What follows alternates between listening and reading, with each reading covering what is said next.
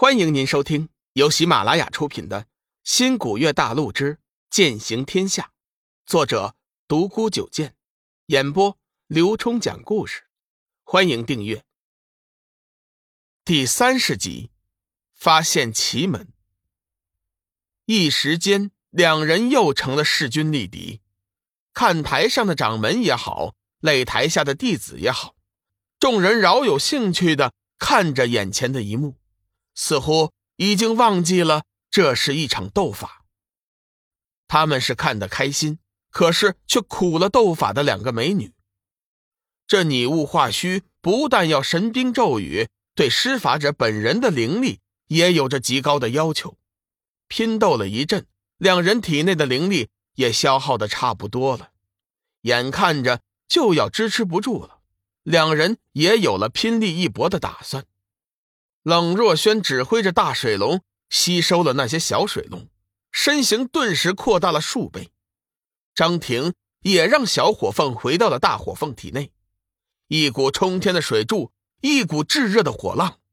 众人先是感觉一阵冰凉，随后又感觉一阵炙热，瞬间体会了冰火两重天的真正含义。轰隆隆巨响声，两股强绝的能量撞击，发出了震天的声响。众人终于清醒了过来，天行上人急忙打出法诀，使出全力维持住了现场的禁制结界。砰砰几声沉闷碎裂声响了起来，整个木质的擂台瞬间倒塌。台下一些胆小的弟子失声叫了出来，随即便发出了热烈的喝彩声：“好厉害呀！好样的！太棒了！”也不知他们到底在称赞谁。总之，叫好声一时间络绎不绝。缥缈阁的飞花仙子和玄清门的天月上人两人同时飞身过来：“小婷，你没事吧？若轩，你伤哪儿了？”张婷虚弱的说：“师尊，我我没事儿，我还可以继续比赛的。师尊，对不起，若轩已没再战之力。”这场比赛我认输了。说完这句话后，他也不管天月上人是何表情，随即飘身而去了。倒是张婷听到这句话后，身体一颤，差点就跌倒。原来他体内的灵力已经耗尽，刚才只是强撑着一口气坚持着。这样一来，谁强谁弱，众人也就分得很清楚了。不过天行上人还是按照比赛规定。宣布这一场比赛由缥缈阁的张庭胜利。志远惊奇道：“老大，你那个冷师姐是怎么回事？她明显还有再战之力啊，怎么能主动放弃呢？”龙宇若有所思：“他这样做肯定有他的道理。你比赛快要开始了，还不赶快去准备，小心被人家一招就打下来。”志远道。老大，你知道我对的是谁吗？你们玄清门最杰出的新人弟子，也是你师尊天机子最得意的弟子云翔。说起云翔，龙宇倒也不怎么熟悉。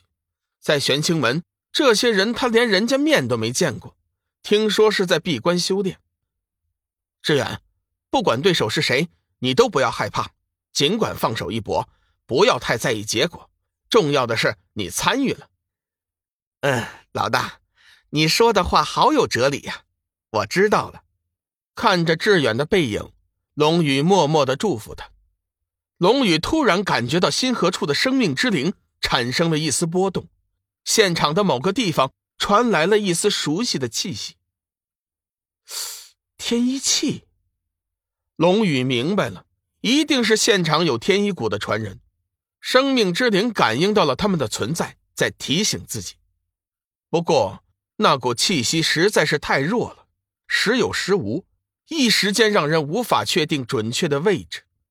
龙宇想了一下，知道这是因为自己和生命之灵还没有彻底融合的缘故。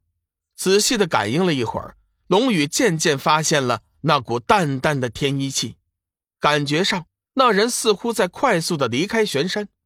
龙宇急忙施展出奇门的缩地成寸，追了上去。这时，擂台上的志远和云翔的比赛已经开始了。风度翩翩的云翔一上台，便引起了一些女弟子的尖叫。一米八五的身材，刀削般的脸孔，身上散发着强者的气息，手中握着一把古朴的宝剑。相对于云翔来说，志远就显得很平淡了。他是那么的平静，那么的安详，仿佛这眼前的事和他没有关系一样。云翔似乎也感受到了志远的不凡，左手捏指成剑。右手剑诀一引，一道金光闪过，手中的仙剑冲天而起，直接出鞘。楚天南叫道：“玄煞，不错，小徒手中的仙剑确实是玄煞。”天机子点头说道。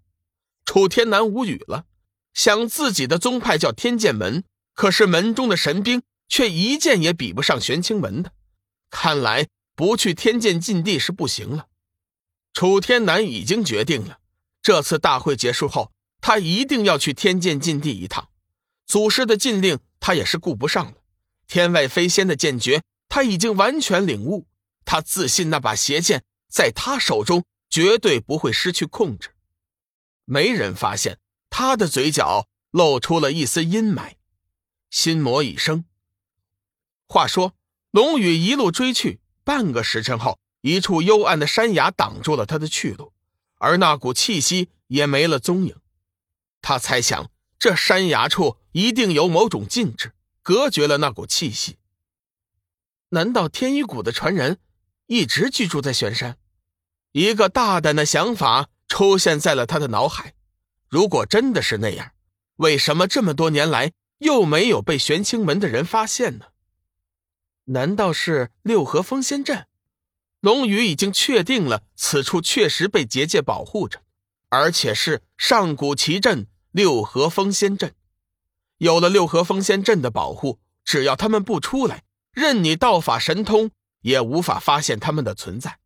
这个阵法，龙宇在点苍山的时候学过，要破解起来却也不难。进入阵法后，龙宇才发现。先前那个阴霾的山崖也是幻想，眼前的情形简直就是世外桃源。群山环抱，山上林木葱茏，峰峦叠翠，一条宽大的山路蜿蜒而上，两旁古木参天，浓荫覆地。不远处，一条清澈的小溪发出悦耳的水流声，一阵清风吹过，传来阵阵清香。龙宇放开心神去感应，却毫无收获。考虑到志远正在比赛，他也不敢过多的停留，急忙施展缩地成寸，退了出来。只要记住这个地方，以后还可以再来。听众朋友，本集已播讲完毕，订阅关注不迷路，下集精彩继续。